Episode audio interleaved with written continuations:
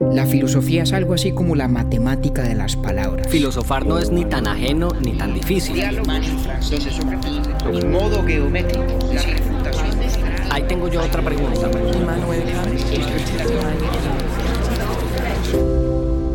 Urbi et Orbi a la ciudad y al mundo.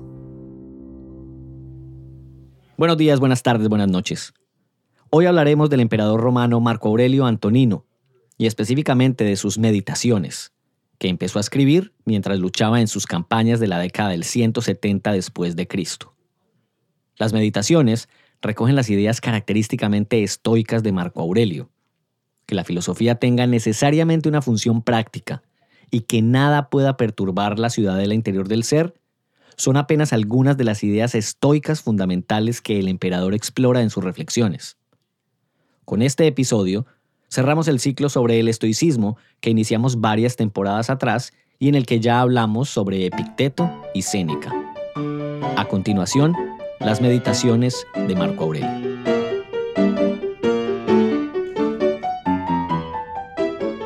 Compañero David Zuluaga, ¿cómo me le va? ¿Qué hubo, don Octavio? Don Octavio Galvis, yo me estaba, yo me estaba, caí en cuenta que yo siempre digo, este compañero Zuluaga, usted nunca me dice, o me dice Octi, entonces la gente que llegue nueva a ir ahí, este, este ¿cómo se llamará? Octavio Andrés Galvis Villegas. Ah, juepucha. Andrés, me, me, vendió. Hace rato usted no decía mi segundo nombre, que es como el episodio 3. Pues, ¿Para qué le doy yo oportunidad? Oiga, manda? dato inútil pero divertido que me causó eh, curiosidad cuando empecé como a explorar o a escarbar el árbol genealógico de Marco Aurelio, de quien es este episodio. Eh, entonces, pues su esposa o cónyuge era mm, Faustina la menor. Correcto. Entonces yo dije, ve, ¿y entonces será que había una mayor? Entonces me fui pues simplemente una generación más y evidentemente su madre se llamaba Faustina la mayor. Sí, la esposa de Antonino Pío. Ajá, y entonces luego eh, decía yo, a ver, desde por allá, desde el 145 antes de Cristo, ya existía la figura del junior eh, cubana o costeña, pero en mujeres. Sí, es cierto, es cierto. Eh, los romanos no eran terriblemente creativos con los nombres, no había muchos. y a veces esa era la única forma de, de distinguir, sobre todo a las mujeres, eh, porque a los hombres pues era, era un poco más fácil con el uso del nombre extendido, el, nombre completo que es praenomen, nomen y cognomen. Son tres, tres, nombres. Pero efectivamente, Octi, había Faustina la mayor y Faustina la menor, con quien se casó Marco Aurelio, hija de quien luego fue su padre adoptivo, o sea, ante la ley, suegro y padre a la vez, el emperador Antonino Pío. Ahí lo completó usted muchísimo mejor de lo que lo, lo yo, pero tengo yo la duda de que, que, van a, a, recordar más fácil. La menorcita, o sea, la historia de, la, de Faustina la menor y la menorcita. Si, fuera, si hubiera sido Pais, hubiera sido la menorcita, no hubiera sido la menor. ahora, ahora pasemos, entremos en materia eh, con la izada de bandera, que esta izada de bandera tiene una historia particular y es que por primera vez usted se sintió eh, como Jay-Z caminando por Manhattan. Hombre, no sé si tanto como eso, porque además no. Pero no usted sabe quién es Jay-Z o no. Supongo que es un cantante famoso. Ah, pucha, sí es un rapero. Vecino suyo. Bueno, para que vea. Mm, eh. Em, pues es que nos pasó una cosa muy charra y es que eh, usted, que es el que está pendiente de la, cuenta de, la cuenta de Instagram, recibió un mensaje hace unos días de Cristina González contando que es pues pelagata asidua, residente en Nueva York como yo y que me vio en la calle en Manhattan, pero no se me acercó porque al parecer yo estaba absorto en alguna conversación telefónica, sin duda, muchísimo mm. menos importante em, de la que habría tenido con Cristina. O sea que me dio, me dio mucho guayado haberme perdido ese encuentro casual en la calle, pero bueno, ya, ya cuando, cuando en, en Manhattan caminando por ahí lo reconoció en un pelagato, pues algo estamos haciendo bien, pienso yo. Definitivamente. Entonces un saludo ahí para Cristina que la próxima vez que vea a David hablando por teléfono, ella ya se va a devolver, creo, pues a Colombia, me imagino, porque estuvo viendo temporalmente en Nueva York, me, me contó después. Eh, pero si vuelve a ver alguno de nosotros, eh, simplemente nos dice, cuelgue, cuelgue que soy Cristina. Y cuelga la llamada. Tiene todo el derecho de interrumpirnos. ¿Qué estará pasando con el mito de Sísifo que lo están pidiendo tanto en Instagram eh, e, e incluso en el correo electrónico, tanto que hemos decidido nosotros que al final de la temporada, como es costumbre, em, en, al final de cada temporada, digamos en dos ocasiones, nosotros hacemos un taller de lectura. Y Tres ya. po- ya, ya van tres. Ah, ya van tres talleres de lectura, es verdad. Eh, y pues fue, digamos que, tan constante la pregunta alrededor de ese libro que decidimos que de eso, de ese tema eh, y de esa obra va a ir el próximo taller de lectura al final de esta temporada. Correcto. Pues es un texto muy famoso, un texto maravillosamente bien escrito porque eh, además de las reflexiones filosóficas de que se ocupa, el mito de Sísifo pues es de autoría de un Nobel de Literatura, de Albert Camus, y es un, un ensayo maravilloso eh, que expresa con mucho poder lírico además la visión del existencialismo como postura filosófica, o al menos la versión del existencialismo que, que tenía Camus, que en, en ciertos detalles pues difiere, por ejemplo, de la de Sartre. Pero el hecho es que es un libro muy bello, eh, que nos han pedido muchísimo que abordemos y resolvimos, como usted señala, Octi, que la mejor manera de hacerlo es en uno de estos talleres de lectura que solemos convocar con nuestros muy queridos y eternamente cinco pelagatos. Y les contamos desde ya que al cierre de esta temporada eh, vamos a, a realizar uno sobre este libro. Más adelante les contamos por Instagram y por este eh, mismo canal del podcast, además de nuestro boletín por correo electrónico, los detalles de fechas y proceso de inscripción y demás. Y bueno, ojalá se animen todos los que puedan y tengan interés en leer y explorar las ideas de Camus. Y va a ser pues muy pronto porque contando este episodio quedan tres para terminar esta temporada. Es correcto. Así es. Entonces arranquemos pues con, con don Marco Aurelio, que usted siempre me mm, recomienda eh, ediciones muy, muy chéveres, muy completas, cuyas presentaciones de los libros son bastante interesantes. Em, no sabía yo que Marco Aurelio tenía ahí como un asuntillo frente al- a los cristianos. Sí. Em, eso me llamó mucho la atención al principio leyendo la presentación de, de- del libro Meditaciones de Marco Aurelio. Entonces, eso se lo dejo ahí como para que, lo en- pa- para que lo relacione con un pasaje que le quiero leer y por ahí vamos arrancando. ¿Qué le parece? Me parece perfecto. Marco. Aurelio, dice, Marco Aurelio dice ahí en, sus, en, sus, en su libro de meditaciones que, además usted ahorita yo sé que nos va a contar, eh, ese es uno de los nombres a los, los cuales le han dado a la obra. Escribió Sí. algo al principio eh, agradeciendo um, la existencia de todo aquel que tuvo relación con él. Eh, Sí. Entonces me llamó mucho la atención esta partecita pequeña que lo va a leer. Dice, de los dioses, dos puntos.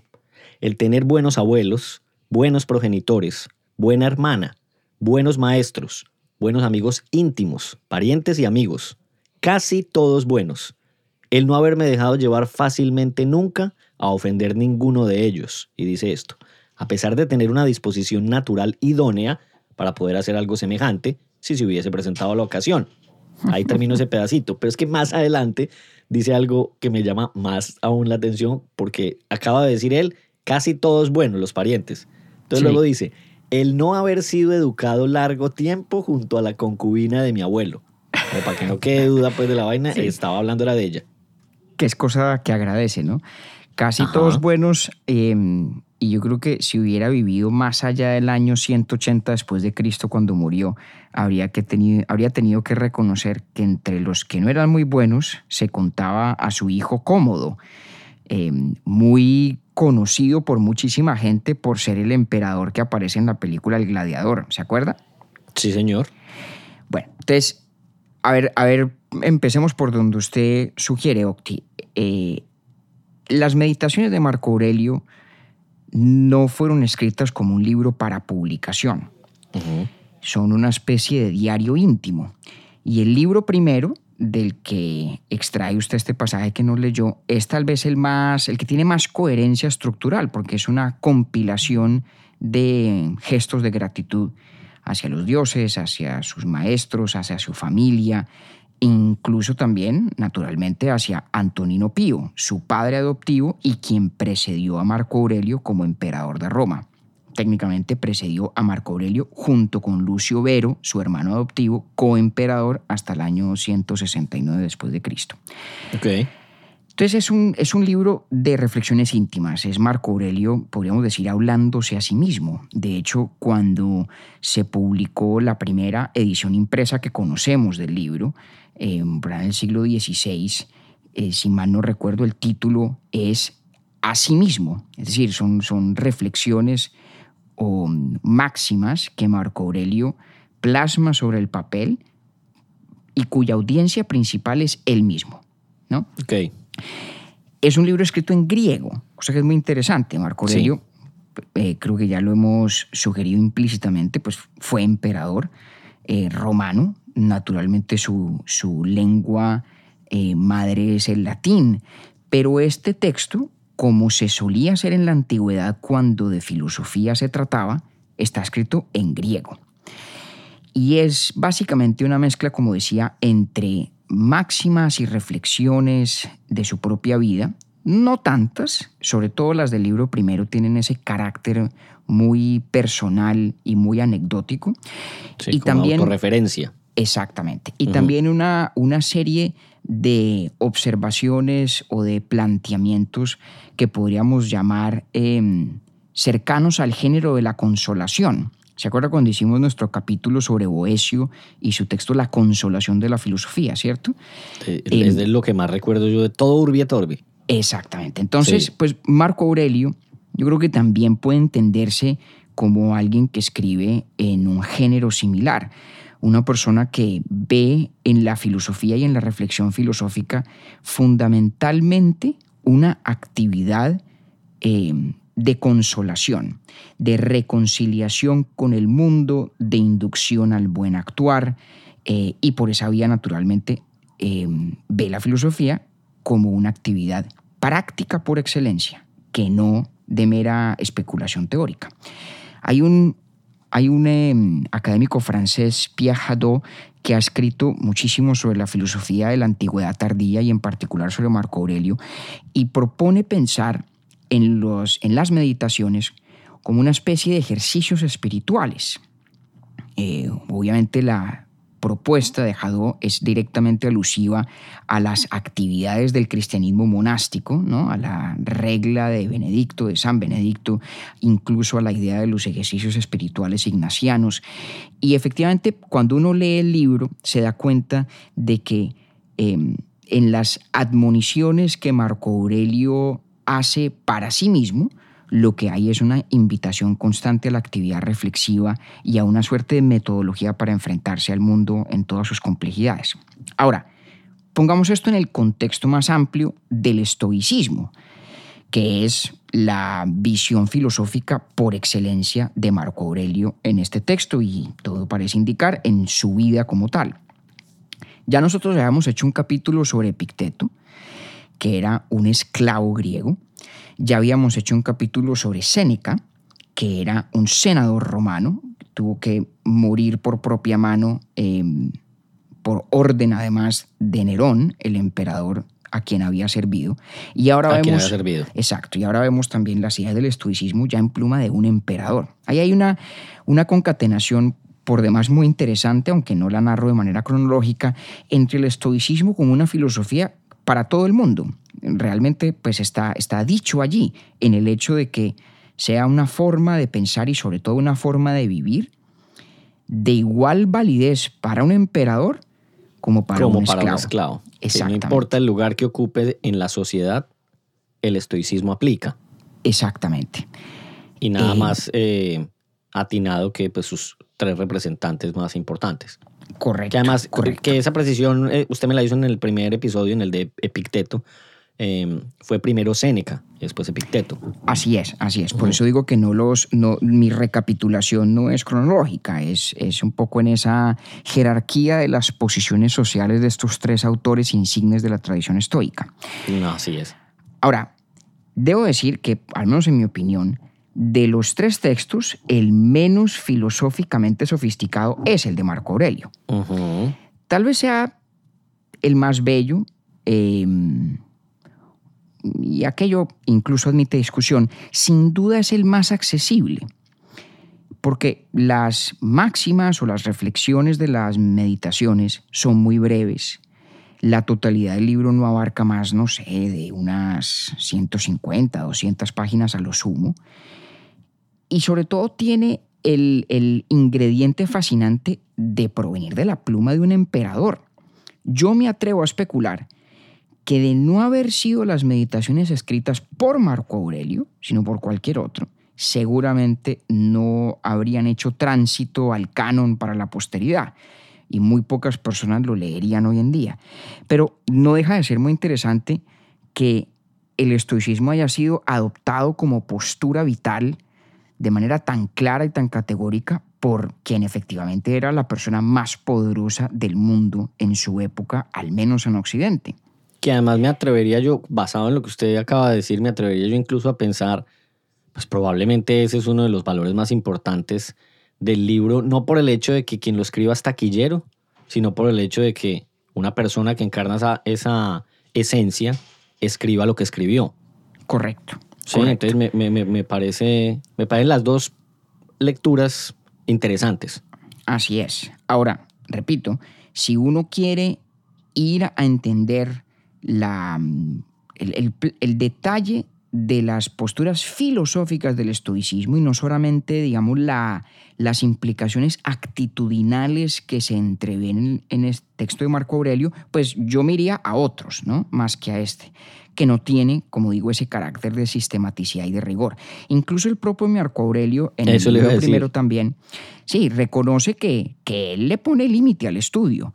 Él no está en el oficio de leérselo todo, él no está en el oficio tampoco de ser un gran expositor filosófico del estoicismo. En ese sentido, mi, valoración no contradice los fines que Marco Aurelio parece haber em, buscado en escribir estas líneas. Pero no deja de ser cierto que, que no está allí, digamos, la, la estructuración más sistemática de las doctrinas estoicas. Lo que sí hay lo que sí hay es mi propuesta para usted, Octi, para, para que lo vayamos abordando en más detalle. Es una suerte de antología de postulados estoicos fundamentales. Y digo antología porque así como el libro es una compilación de máximas o de reflexiones breves, no siempre hiladas la una con la otra, de la misma manera creo que se reflejan las ideas estoicas en el texto, eh, sugiriéndonos algunas allí, otras allá, em, y uno como lector tiene que hacer la labor de entrelazarlas, de conectarlas. De acuerdo. Y hay una, por ejemplo, que me parece que es tal vez la, la, la más oportuna para empezar y que seguramente a ver, le recordará. a, ver. a ver, vamos a ver si, si, si, coincidimos. Hágale pues. Mentira, pues. que esto está libreteado, pero no. Em, porque es que usted me acaba de decir que se me acordaba de Boesio. Sí. Y entonces Marco Aurelio dice Em, en el libro 3, eh, ¿qué pues puede darnos compañía? Y el man dice, única y exclusivamente la filosofía. Así es. ¿Y vos te para allá o no? No exactamente, pero creo que usted me lleva a mejor puerto todavía. Siga leyendo un poquito más. ¿Qué viene después de eso? Dice, y esta consiste en preservar el guía interior, exento de ultrajes y de daño, dueño de placeres y penas, sin hacer nada al azar, sin valerse de la aventura ni de la hipocresía al margen de lo que otro haga o deje de hacer. Más aún, aceptando lo que acontece y se le asigna como procediendo de aquel lugar de donde él mismo ha venido. perfecto. Escogió usted un, un pasaje idóneo para esto. Porque, a ver, vamos a coger eso por partecitas. La filosofía como única compañía reafirma lo que decía hace un rato de la vocación eminentemente práctica del filosofar, no solo para Marco Aurelio, sino para los estoicos en general. Para Marco Aurelio, filosofar como divertimento intelectual, como puro ejercicio cognitivo, es un despropósito, es una pérdida de tiempo. En eso, entre otras, tengo yo una discrepancia personal con el emperador, porque a mí me parece que, esos divertimentos son, son legítimos goces en sí mismos. Pero no, para Marco Aurelio, eh, como sus adustos compañeros estoicos, la filosofía tiene sentido solamente en la medida en que conduce al buen vivir. Y el buen vivir es cuestión de praxis, no es cuestión de entender por entender o de conocer por conocer, es cuestión de vivir bien de Ujú. obrar bien, de pensar bien. O sea, Segundo es- elemento. Paréntesis, no es que me necesite la respuesta, pero me hagas usted pensar, ¿será que entonces para Marco Aurelio no, no había validez en el, en el acto contemplativo per se? En general. De hecho, de hecho no. Porque es que, es que, entonces vea, se lo enlazo con, con lo que estoy pensando y es, si no fuera así, entonces ¿cómo escribe lo que escribió? Ah, muy bien, pero es que, a ver, a ver. Excelente pregunta. Yo creo que la respuesta a su pregunta es no. Para una persona como Marco Aurelio, como para la mayoría de los estoicos, la vida puramente contemplativa, em, yo creo que es, es difícil de defender como un ideal de buen vivir. Ok. Entre otras cosas, porque la vida contemplativa, en el más estricto de los sentidos, supone una retirada del mundo que niega una dimensión muy importante de la ética estoica, que es la socialidad. Acuérdense que Mm. Marco Aurelio es emperador. Sí. Y para Marco Aurelio es muy importante que el estoicismo sea compatible con el vivir en sociedad con los demás, el ser un buen ciudadano, el ser un buen partícipe de la cosa pública. Hay, un, hay una, una frase muy, muy bella y muy elocuente en ese sentido en el libro, en- está en el libro sexto, eh, es la máxima o el capítulo, a veces se les llama 44, que dice esto, Octi. Mi ciudad y mi patria, en tanto que Antonino es Roma, pero en tanto que hombre, el mundo. Mm. Es decir, su actitud estoica no le invita ni le exige retirarse del mundo, abandonar sus responsabilidades como emperador, sustraerse de la cosa pública. Todo lo contrario, lo invita a Marco Aurelio al menos a acoger todos los deberes sociales legítimos que contribuyen al bien común. Desde ese punto de vista, la vida contemplativa, yo creo que salvo en circunstancias muy excepcionales, no, no, se, no se presta del todo para la realización del ideal estoico. Y creo que eso es especialmente claro en la persona de Marco Aurelio.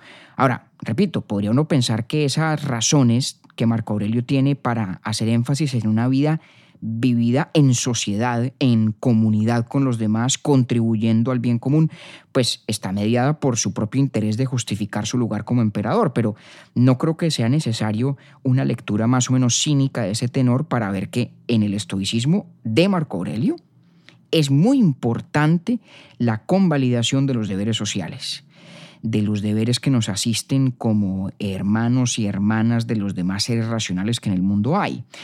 Y en eso Marco Aurelio busca además combinar las lealtades, digamos, políticas que uno tiene con su propia comunidad con una de las ideas más característicamente estoicas, que es el cosmopolitanismo. Fíjese lo Porque segundo además que el, dijo el- ahí, ¿no? el- el deber con el Estado es sagrado en Marco Aurelio. Claro, claro. Mire y le vuelvo a leer. Mi ciudad y mi patria en tanto que Antonino. Antonino es un nombre adoptivo de Marco Aurelio porque es el nombre de quien lo adoptó y quien lo hizo emperador. Mi ciudad y mi patria en tanto que Antonino es Roma, pero en tanto que hombre el mundo. Esta es una idea histórica muy importante, que todos los seres humanos, en tanto que racionales, son parte de una misma polis, de la polis del cosmos.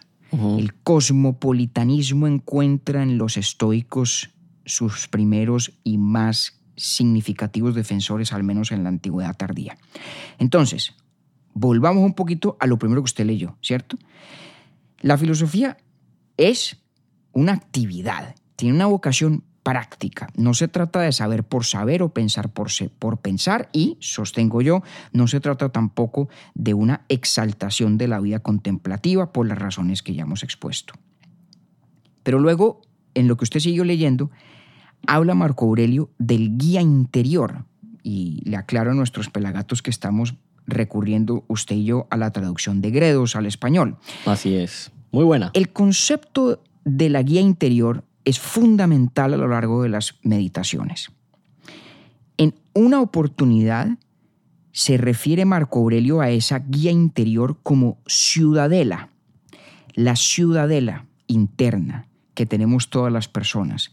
La palabra que suele usar en griego, de hecho usa dos, una es hegemonicon y la otra es daimon. La noción de Marco Aurelio es que los seres humanos tenemos nuestro cuerpo, tenemos un alma en un sentido, digamos, un poco animal.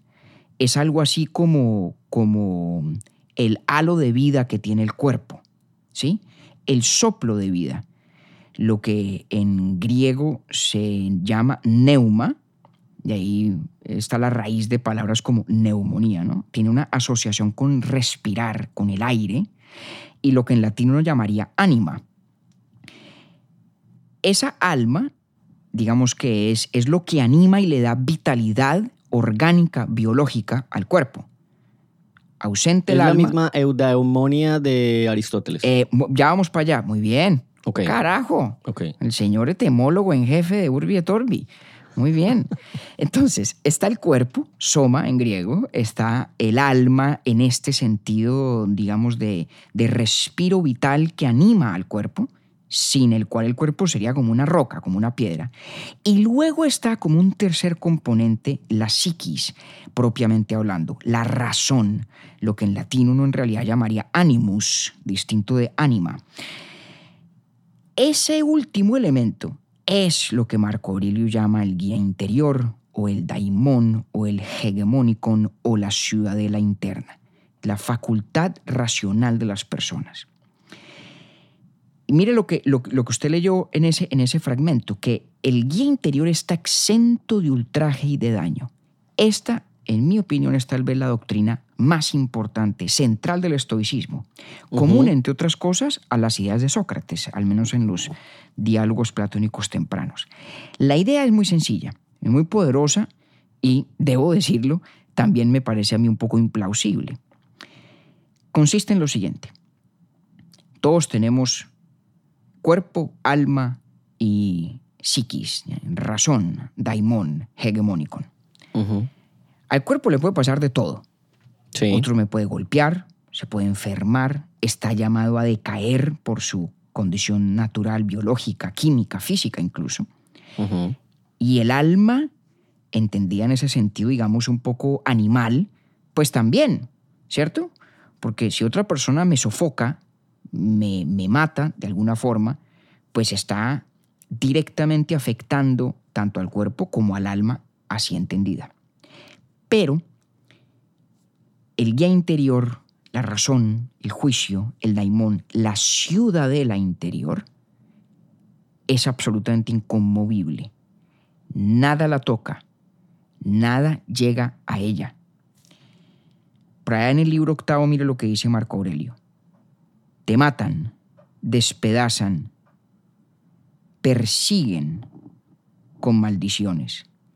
¿Qué importa esto para que tu perma- pensamiento permanezca puro, prudente, sensato y justo? Pregunta retórica, ¿no? Porque la respuesta que sugiere Marco Aurelio es que no importa en lo absoluto. Que no importa Nada. en lo absoluto. Exacto. Nada de lo que pueda ocurrirme, nada de lo que me hagan puede, a menos que yo lo permita, afectar esa ciudadela interior del juicio. Y eso significa, Octi, que la virtud y por lo tanto el buen vivir están al alcance de absolutamente todo el mundo sin distingo de circunstancia. La eudaimonía, y me voy aquí a su etimología o a, su, a la conexión etimológica que usted ya hizo, la eudaimonía estoica es posible para todos y es posible para todos en idéntica medida porque depende única y exclusivamente del cuidado que tengamos con nuestro propio daimón, con esa ciudadela interna. Cuidado que es de dos vías. Por un lado es escucharlo y acatarlo, como lo acataba Sócrates cuando dialogaba con su propio daimón. Pero por el otro lado es protegerlo. ¿Protegerlo cómo? Con la ayuda de la filosofía, que me permite realizar juicios correctos acerca del mundo y de los demás que impiden que lo que los otros hacen, que parece hacerme daño, efectivamente me haga daño. A mí en mi daimón porque me puede hacer daño en el cuerpo, me puede hacer daño en el alma, en ese sentido un poco animal que describíamos, pero solamente, solamente se logra asediar la ciudadela interna del juicio de una persona con la concomitancia de esa persona misma. Y por eso todos, todos, absolutamente todos en toda circunstancia tenemos la eudaimonía perfectamente a la mano siempre. No importa lo que nos pase. ¿Y cómo es que la tenemos a la mano? Ejerciendo el buen juicio que la filosofía nos enseña. Por allá dice en el libro cuarto Marco Aurelio, destruye la sospecha y queda destruido lo de se me ha dañado. Destruye la queja de se me ha dañado y destruido queda el daño. Mire esta tesis tan radical, Octi. La tesis es que usted, con su juicio, con sus propias opiniones, tiene la capacidad de controlar qué le hace daño y qué no. Luego, cada vez que a usted le hacen daño, en realidad, si el daño existe, si el daño llega a su daimón, a su hegemónico, a su ciudadela interna, la causa real del daño es usted mismo. Hmm. Es bien complejo porque usted lo había dicho en los dos episodios anteriores sobre estoicismo, es el espacio que abre entonces, si nada puede causar daño, ¿cómo juzga uno al causante de? Exactamente, es parte de la razón por la cual yo encuentro el estoicismo, digamos, propiamente entendido en sus detalles y en su complejidad, una doctrina no solo muy exigente, sino también muy implausible. Sí, problemática al menos. Claro, ahora, todo hay que decirlo. Marco Aurelio en este sentido es perfectamente coherente, perfectamente coherente, porque Marco Aurelio es el primero en reconocer que si uno es consistente en su estoicismo, no puede nunca culpar a nadie de nada. Ahora. Pero fíjese, pero vea lo que yo le dije al comienzo. Sí culpaba a él a los cristianos. No del todo. Ahorita, le voy a, ahorita, ahorita nos vamos un segundo al tema de los cristianos. Ok, me interesa. Porque cuando hablan, un, obviamente un estoico puede hallar faltas en los demás. Claro que sí, Uno, un estoico puede objetivamente diagnosticar, fulano está equivocado, mm, perencejo obra mal, sutano eh, es injusto. Un estoico Pero eso no me causa daño alguno. Ok, esa es la lectura que le daría a un estoico. Pero ninguno de esos personajes me causa daño si yo, a través de mi juicio, sé mediar entre su conducta y la afectación que pueda producirme. Entiendo. Ok. Porque lo que la filosofía me enseña, dice Marco Aurelio, es que toda persona que obra contra la justicia, es decir, todo el que hace mal, obra por ignorancia. Obra por ignorancia, no con malicia. Ya. Es decir, hace lo que hace creyendo que lo que hace está bien. Y dice Marco Aurelio, cuando yo me doy cuenta de eso, con la ayuda de la filosofía, pues ya no necesito culpar a nadie de nada. Ahora, para los pelagatos que nos acompañaron alguna vez en el taller de lectura que hicimos sobre Peter Strawson, y la idea de Strawson de las actitudes reactivas, de las que hablamos también en el capítulo sobre Taylor Swift, me parece, ¿cierto, Octi? En ese hablamos de las actitudes reactivas, sí, me parece que sí. En ese episodio, sí. Recordarán que Strawson cree, y yo personalmente creo que tiene la razón, que las actitudes reactivas como el culpar a los demás son parte sustancial, esencialísima de la economía moral de los seres humanos. Un mundo de estoicos que nunca culpan a nadie de nada es un mundo, en mi concepto, difícil de reconocer como un mundo característicamente humano.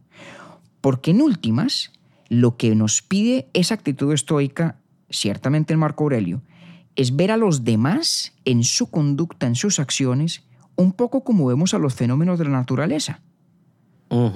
Pasa un huracán, destruye mi casa y yo me puedo morir de la ira, de la frustración, pero no culpo al huracán, porque no tiene sentido culpar o responsabilizar al huracán.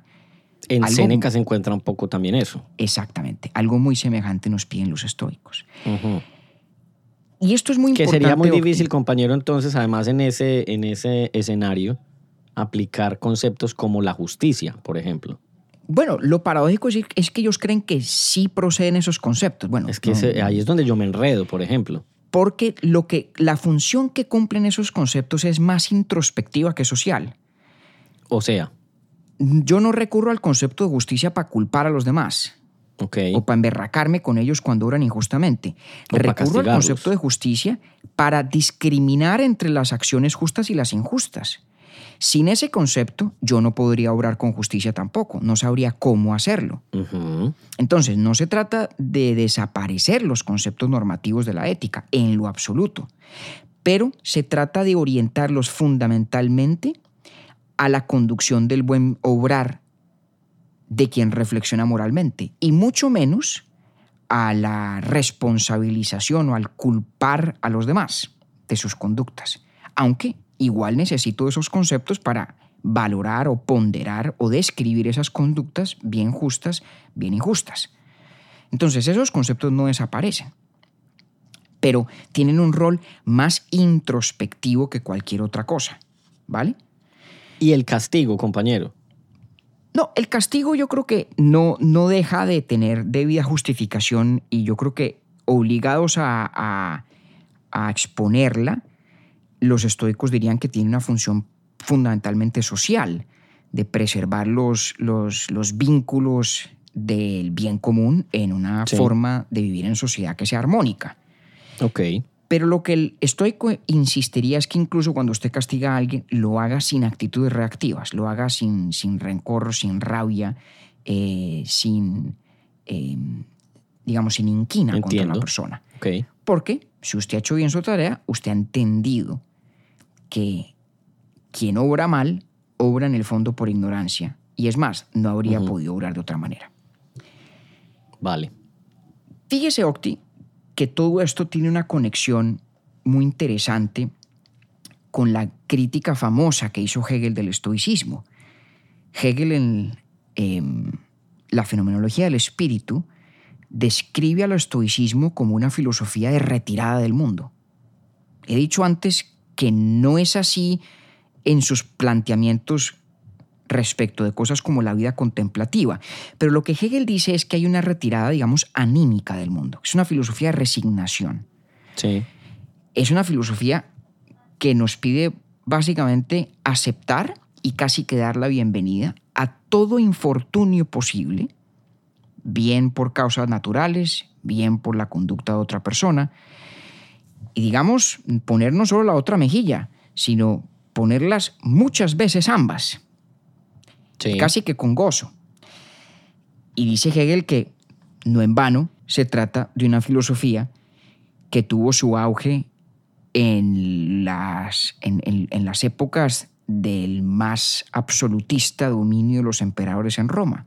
Hegel dice en el fondo que es una filosofía creada para los esclavos de ese mundo romano, precisamente para quienes no tenían control sobre lo que les podían hacer en su cuerpo, sobre si los mataban o no, si los torturaban o no, eh, personas sometidas a todos los vejámenes posibles.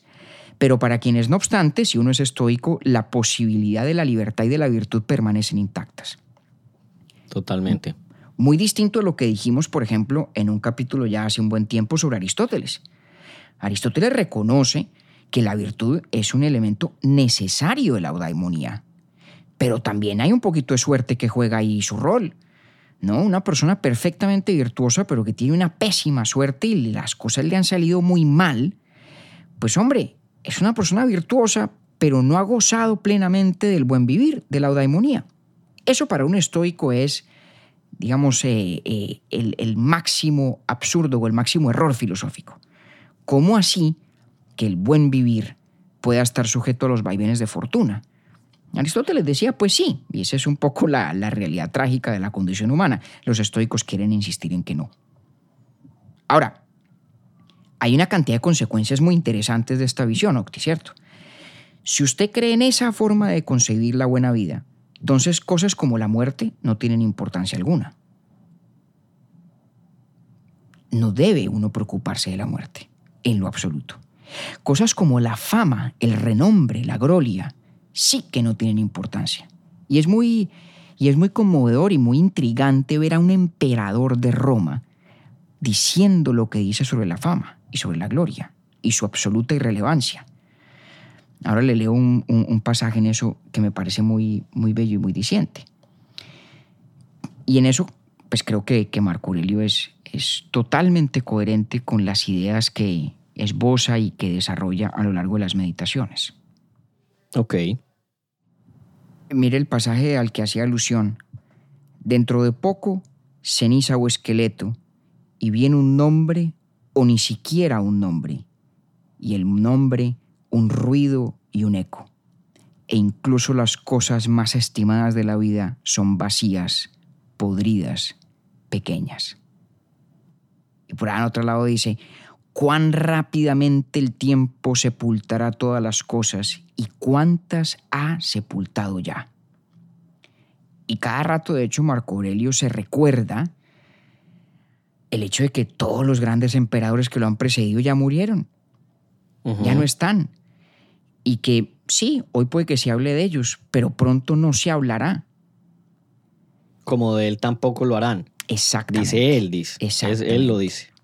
Él mismo lo dice. En esto yo creo que, que Marco Aurelio tiene una muy aguda conciencia del tiempo como lo describe Borges en, en Rosas, el poema sobre el que hicimos nuestro primer capítulo borgiano, ¿no? Esa herida del tiempo que el último de los dioses ha de, ha de restañar algún día, ¿no? Y donde cabe toda la sangre derramada. Es decir, en la inmensidad del tiempo, todo se diluye.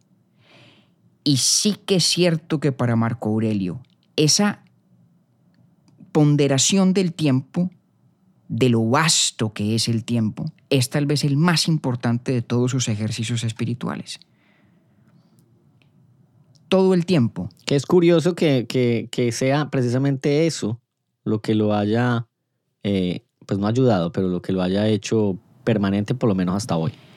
Claro, O vigente más bien, más que permanente. Sí, yo creo, yo creo que sí, yo creo que es una combinación del hecho de ser él un emperador que está hablando de estas cosas, que desdeña como en efecto lo hace, pues muchos de los bienes que a muchísimas personas nos parecen importantes, pero ciertamente aquellos que parecieran ser centrales en la vida de una figura como Marco Aurelio, bienes como la fama y el renombre.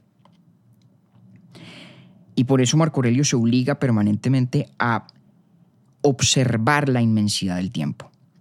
Porque en esa inmensidad nuestra pequeñez se hace palmaria. ¿no? Es un poco como, como el Galaxy Song de Monty Python, que si alguien Sí. no lo ha visto, es muy importante verlo. ¿no? Que, está, que están los genios de Monty Python con una ama de casa inglesa que se siente un poco deprimida y empiezan a cantarle una canción recordándole cuán absolutamente ínfima es la probabilidad de su propia existencia, cuán minúsculo es el planeta Tierra en el contexto de una galaxia que es apenas una de no sé yo cuántas en la totalidad de un universo en expansión. Entonces, dependiendo del temperamento, pues uno puede salir de esas reflexiones más deprimido o absolutamente liviano. Y Marco. Aurelio es de los que sale liviano de esas reflexiones, ¿no? Eh, de la insignificancia en proporción cósmica de todas las cuestiones humanas, incluida su propia vida, salvo en la medida E en que vivirla bien propio, es importante para él. incluido su propio futuro. Claro. Él no habla solamente de la posteridad. Por ahí dice, no, me acuerdo el libro, es, lo noté, es, no te inquiete el futuro, pues irás a su encuentro. De ser preciso con la misma razón que ahora utilizas para las cosas presentes. Exactamente. O sea, digamos que ve el tiempo en, en dimensiones o longitudes distintas. Con Total. relación a su propia vida y con relación a lo que pasará después de que él ya no esté. Exactamente, Octi. Y hay una idea también muy estoica que le ayuda a Marco Aurelio en esas reflexiones, que es la idea de la providencia. La noción de que el universo, el mundo, el cosmos, es agencia de la divinidad y tiene sentido, tiene propósito. Para Marco Aurelio sí que es cierto que todo pasa por algo. Y por lo tanto, visto en la debida perspectiva metafísica, en el mundo no ocurre nada malo. ¿No? Porque la providencia nos garantiza que el devenir de todas las cosas está reglado desde la concepción de una divinidad que busca su propio bien y que se encarna o se manifiesta en ese mundo mismo. Esa idea le permite a Marco Aurelio reconciliarnos ya no solamente con el mal que hacen los demás, sino con los infortunios que simplemente suceden en, el- en la vida natural. ¿sí? Un ejemplo Sí. predilecto de los estoicos muy prominente en Epicteto, por ejemplo, es el de la muerte de los hijos. Es una especie de litmus test de qué tan verdaderamente estoico uno es, la actitud con la cual aceptaría o no la muerte de un hijo. Eh, y Marco Aurelio cita a Epicteto diciendo que uno cuando se despide de los hijos en las noches debería eh, recordarse que puede ser la última vez que lo haga y que a lo mejor al día siguiente han de morir. Y eso simplemente es un hecho, simplemente es una cosa que ocurre, no es una cosa mala ni buena. Claro, es dolorosa y eso no lo niega ningún estoico, pero el dolor fruto de esos acontecimientos, debidamente sometido a la inspección de la razón, no permitiría que se conviertan en daños al daimón, al hegemonicon, a la ciudadela interna. Y esa idea de la providencia octi, de hecho, es una de las eh, que más influyó en el desarrollo de las doctrinas cristianas tempranas. Fíjese que hay una conexión muy clara con esa, con esa idea a la que aludimos también en el capítulo sobre Benedicto XVI, eh, de que primero fue el logos, el verbo encarnado, es decir, que el mundo en la concepción cristiana es la encarnación de la voluntad divina, es providencial el mundo. Pues esto lo creen los estoicos también. Cosa que me recuerda que habíamos dejado en el tintero el tema de los cristianos. Eh, Marco Aurelio en las meditaciones hace una única mención a los cristianos.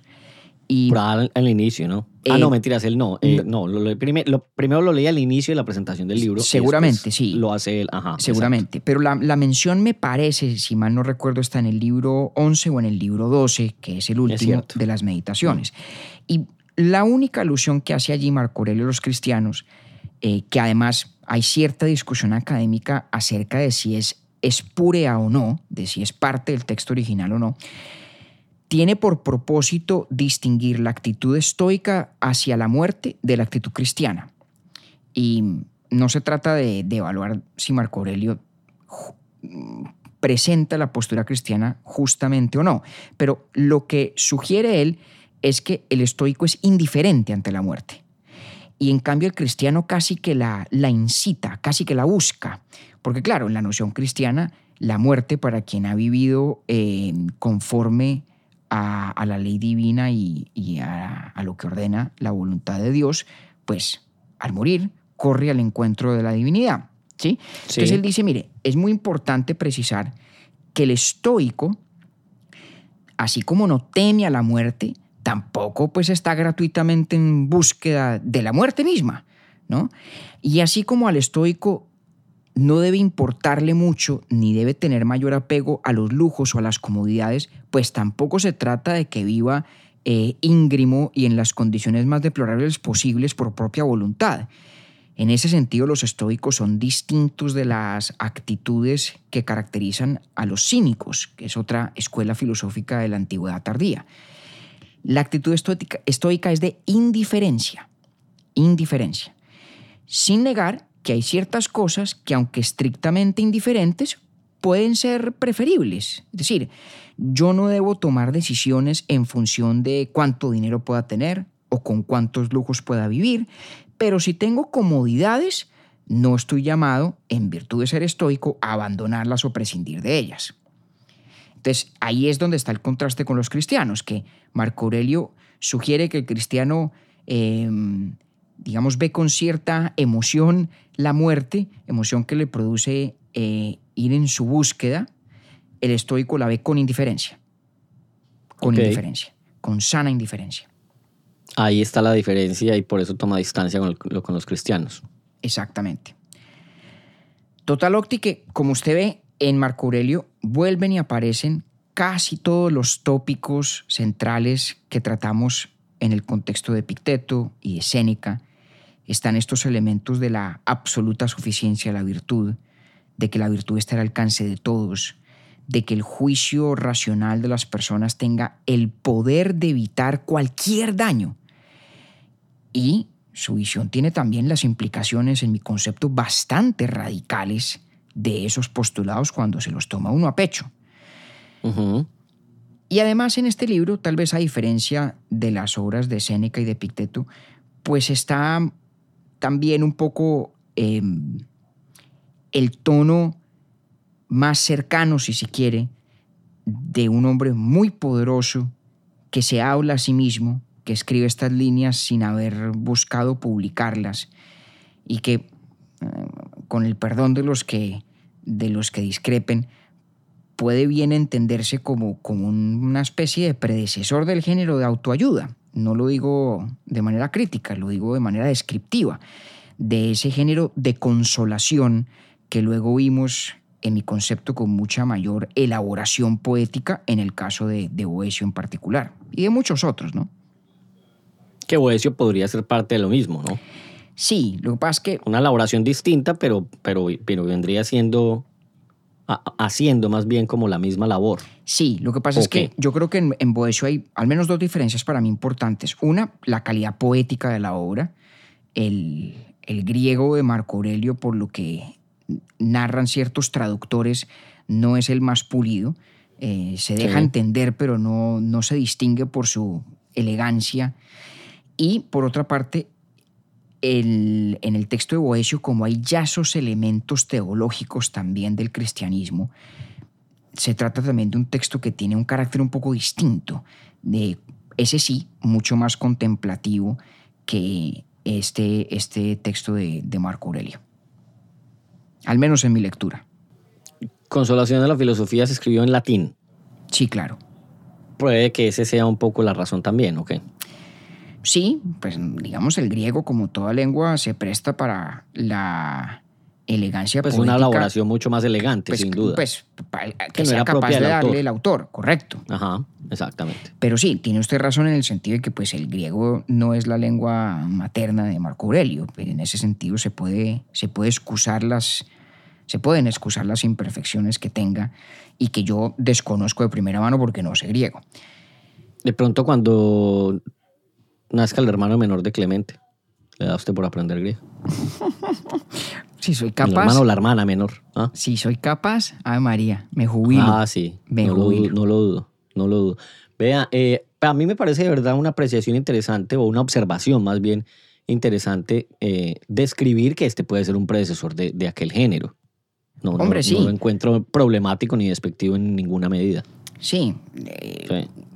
Sin, sin incurrir en la insolencia de comparar a Marco Aurelio con los muchos autores de ese género, pues de, Totalmente. de menos quilates, Sí, sí, sí. por decirlo de alguna forma. Sí, sí, sí. Pero eh, además creo que es coherente esa descripción porque volvemos al principio. La filosofía para Marco Aurelio tiene una vocación inexorablemente práctica. Si no es práctica, no es nada. Si no es una, un re- recurso para alcanzar el buen vivir, un método de, como dice Jadot, ejercicios espirituales, pues entonces no sirve. No es lo que ha de ser. Daría, pues me imagino que sí, pero es que quedo yo como, qué interesante más adelante hacer un episodio sobre la crítica al estoicismo de Hegel. Ah, sí, eso sí lo Es podemos interesante. hacer. Eso lo podemos Mm. hacer un día. Eso lo podemos hacer un día, claro, con mucho gusto. Pero espero que por lo menos usted vaya viendo por dónde es que entra esa crítica, por dónde es que juega. Sí, sí, sí.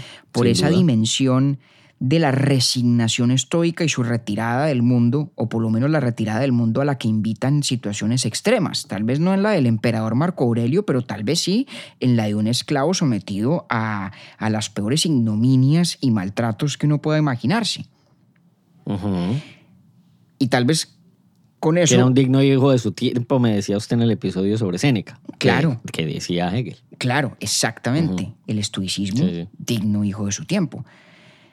Por una actitud que tal vez queda, yo creo que muy, muy bien resumida en este, en este pasaje de Marco Aurelio también. No es eso un infortunio, sino una dicha soportarlo con dignidad. En el libro cuarto. Ok.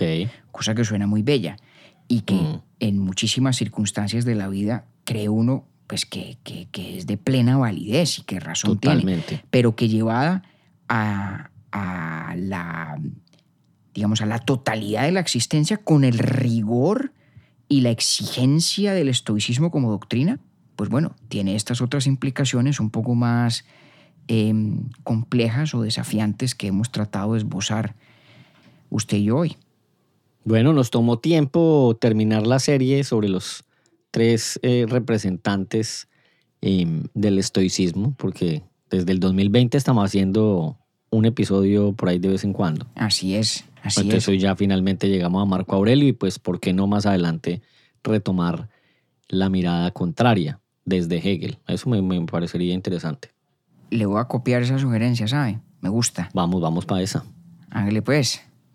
Bueno, compañero, un abrazo pues y muchas gracias. Octi, siempre un gusto y nos vemos pronto para nuestros últimos dos capítulos y el taller de lectura sobre Camus y el mito de Sísifo al cabo de esta temporada. Urbi et Orbi es producido por Bielo Media, con la música original de Felipe Durán, la coordinación general de Camilo Zuluaga y la dirección creativa de María Cristina Pimiento. Agradecemos especialmente a Luchi y Titín por la voz del cabezote y nuestro logo. Nosotros somos David Zuluaga y Octavio Galvis. Feliz día, feliz tarde o feliz noche.